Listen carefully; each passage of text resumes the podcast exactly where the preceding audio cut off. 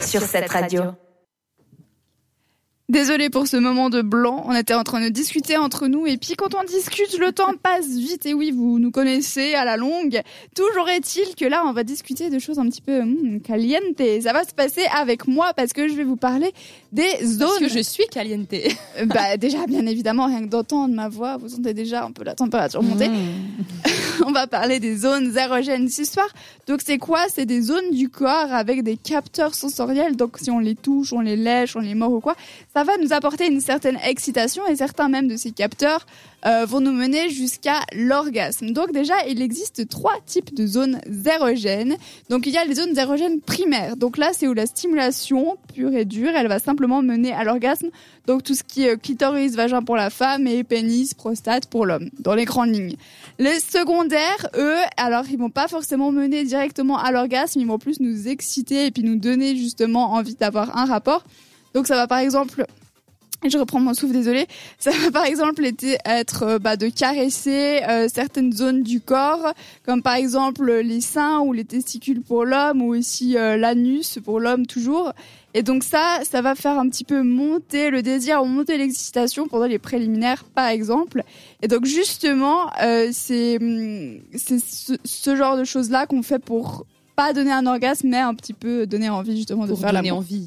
Et puis le dernier stade, c'est les potentiels. Donc c'est pas des zones à connotation sexuelle comme les seins ou euh, les testicules ou des choses comme ça, mais c'est euh, des choses que c'est propre à chacun en fait. Bien sûr, il y a des récurrences, comme par exemple certaines personnes vont bien aimer qu'on leur mordit l'oreille, qu'on leur lèche l'oreille, d'autres ils vont bien aimer euh, le, entre les cuisses ou des choses comme ça.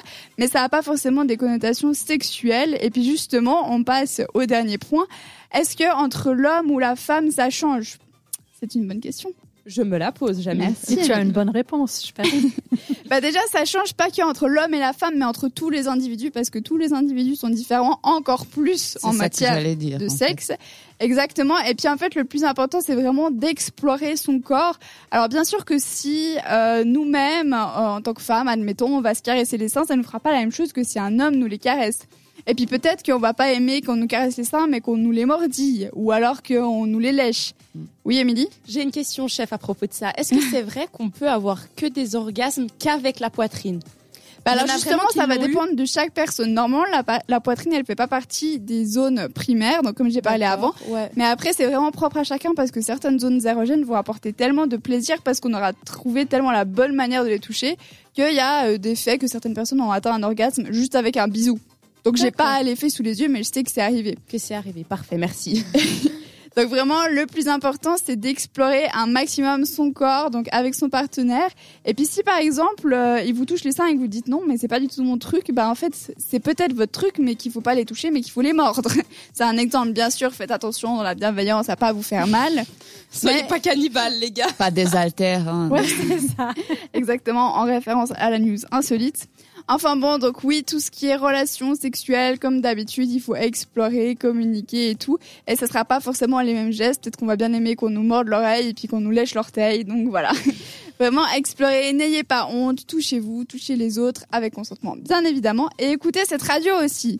De préférence pas pendant que vous êtes en train d'avoir un rapport parce que ça nous gênerait un petit peu, mais après euh, vous êtes libre. Je vous propose tout de suite de retrouver Bruno Mars qui continuera de faire monter la température avec son titre Finesse sur cette radio. Merci de nous avoir choisis. Retrouve Amplitude en podcast sur cette radio.